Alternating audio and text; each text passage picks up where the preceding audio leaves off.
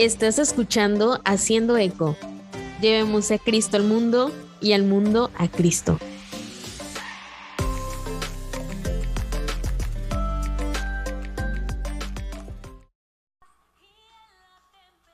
Hemos estado hablando de que el discernimiento tiene que ser entre dos cosas buenas, Eh, pero como veremos más adelante en la vida real, en nuestro diario vivir, no siempre sabemos qué está bien o qué está mal hasta que nos adentramos a ello, hasta que lo experimentamos. Eh, esto de el bien contra el mal pues se puede ver en cómics, en videojuegos, en películas. Por ejemplo, en la de los clásicos del oeste, siempre se podía decir quién era el bueno. Era el que llevaba un sombrerito de vaquero blanco. Y el villano, por supuesto, llevaba un sombrero negro y usualmente estaba todo vestido de negro.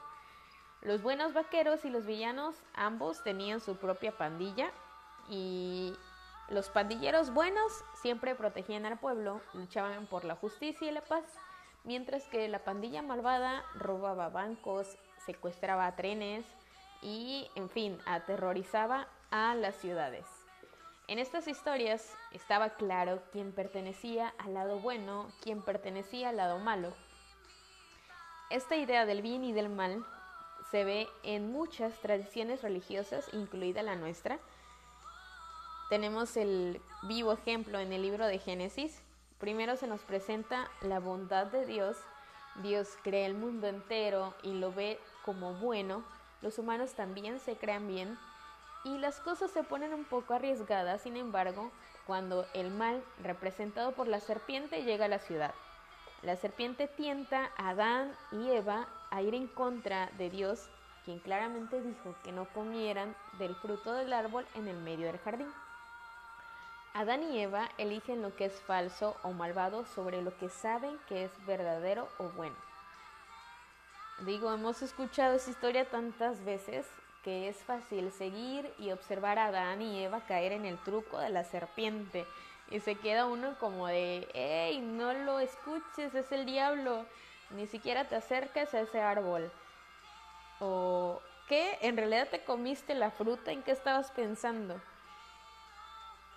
Para nosotros, la elección de Adán y Eva entre el bien y el mal puede haber sido obvia, pero en la vida cotidiana, como ya habíamos comentado, las cosas no siempre son tan claras. En primer lugar, no hay sombreros de vaquero blancos o negros para avisarnos. Segundo, no hay tal cosa como que los buenos siempre hacen cosas buenas y los malos siempre hacen el mal. Dios creó el mundo y todos nosotros como buenos sin embargo, como Adán y Eva podemos ser tentados a elegir lo que va en contra de Dios, aunque sabemos lo que es bueno. En tercer lugar, cuando tenemos que tomar una decisión sobre cómo actuar, puede que no esté claro qué hacer. ¿Cómo sabemos lo que Dios quiere que hagamos, es decir, cuál es su voluntad para nosotros? Y aquí es donde el discernimiento entra en juego, ya sabemos que el discernimiento se refiere al proceso de sintonizar con la voluntad de Dios, es un proceso de averiguar qué nos está pidiendo Dios y tiene lugar cuando tenemos esta oportunidad de tomar una decisión inmediata o una eh, decisión sobre la dirección general de nuestras vidas. En ambos casos, las decisiones que tomamos tienen todo que ver con Dios y con el tipo de persona que nos llama a ser. A veces podemos pensar que Dios no tiene nada que decir acerca de tales cosas, especialmente en esas pequeñas decisiones que tomamos todos los días. ¿Qué ropa debo ponerme hoy? ¿Qué libro debería leer? ¿Qué debo hacer después de la escuela? ¿A quién debo llamar para salir este fin de semana? Pero cada elección que hacemos, no importa cuán pequeña sea, puede llevarnos a estar más en sintonía con Dios o en menos sintonía.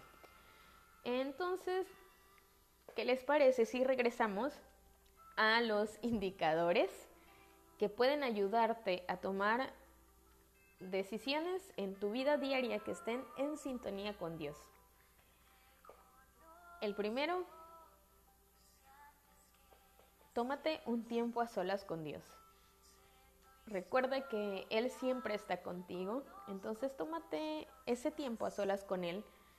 Siéntate a leer las escrituras, eh, a estar un rato frente a una imagen religiosa, contemplarla, o sal a caminar por los árboles o por el agua, así como Pedro. no, no es cierto, no tan así. Me refiero pues si estás cerca de alguna playa, el lago. Eh, el caso es que encuentres un lugar tranquilo que te ayude a sintonizar con Dios como en una capilla. Ponte en contacto con este increíble, inmenso amor de Dios para ti, porque esta es la base de todas tus decisiones. Eh, el segundo sería busca tus sentimientos.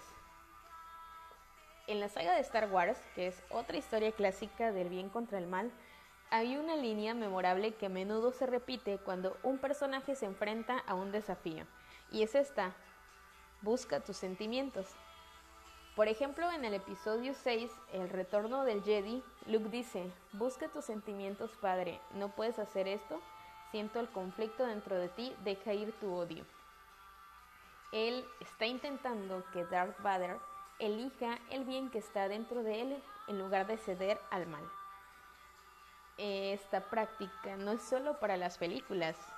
En el discernimiento buscamos nuestros sentimientos para tener una idea de cómo hemos estado con Dios a lo largo de nuestros días. Podemos hacer dos preguntas importantes. ¿Cómo me siento en, en esta zona con Dios?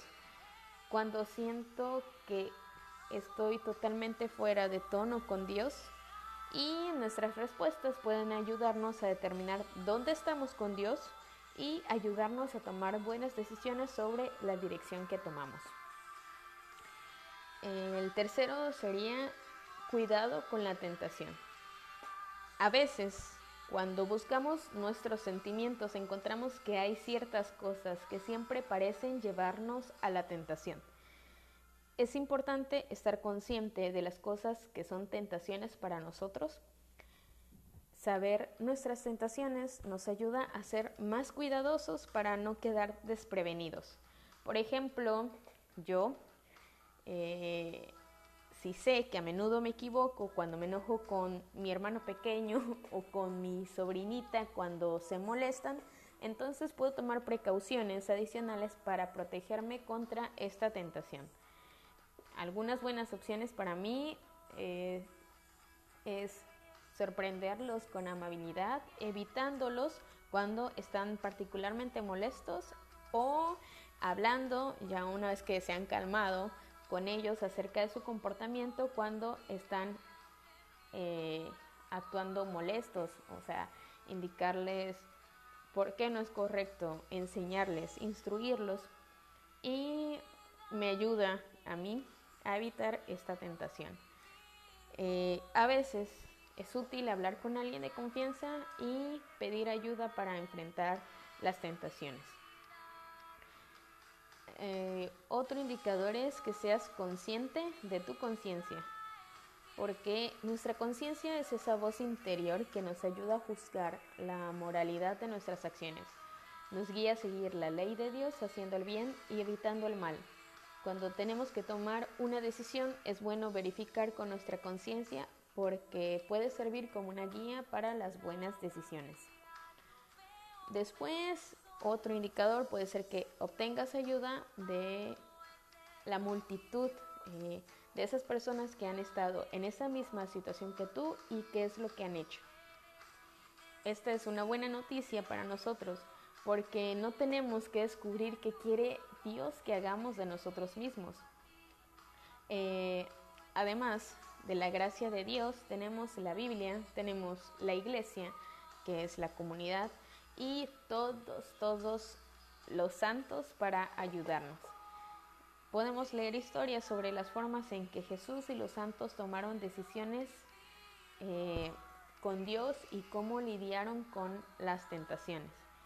Cuando nos enfrentemos a una elección, recuerda que tenemos un grupo de consultores que han estado allí, han hecho esto y que siempre están dispuestos a ayudar. echa un vistazo a las frutas.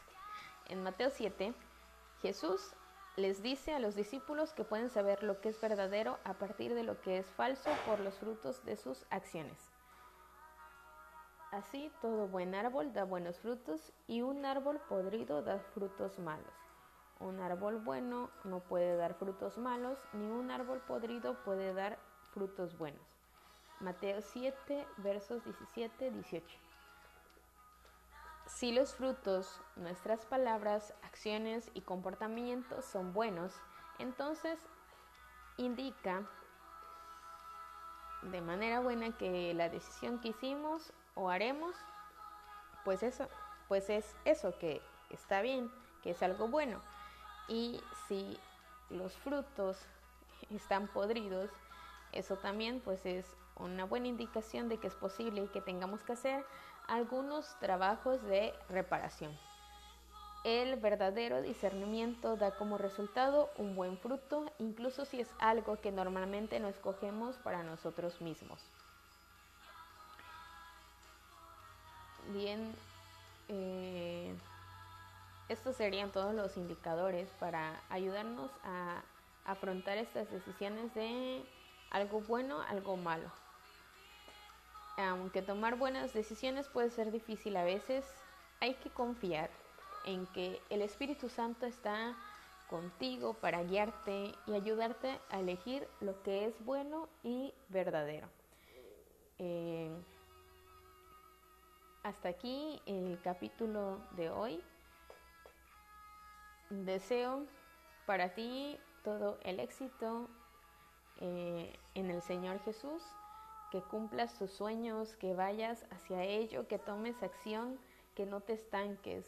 Recuerda que tenemos el Espíritu Santo, que tenemos a nuestra Madre Santísima, que tenemos a todos los santos. En comunidad también podemos ayudarnos, entonces no estás solo. Se trata de aspirar a inspirar antes de expirar. Que Dios te bendiga y nos escuchamos la semana próxima. Gracias por escuchar el podcast de Eco Evangeli.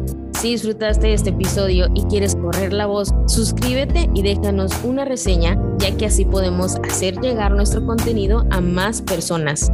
Asegúrate de escucharnos una próxima vez mientras ayudamos a revitalizar la grandeza del catolicismo. Si deseas más contenido e información gratuitos, ve a ecoangeli.com. Nos escuchamos pronto.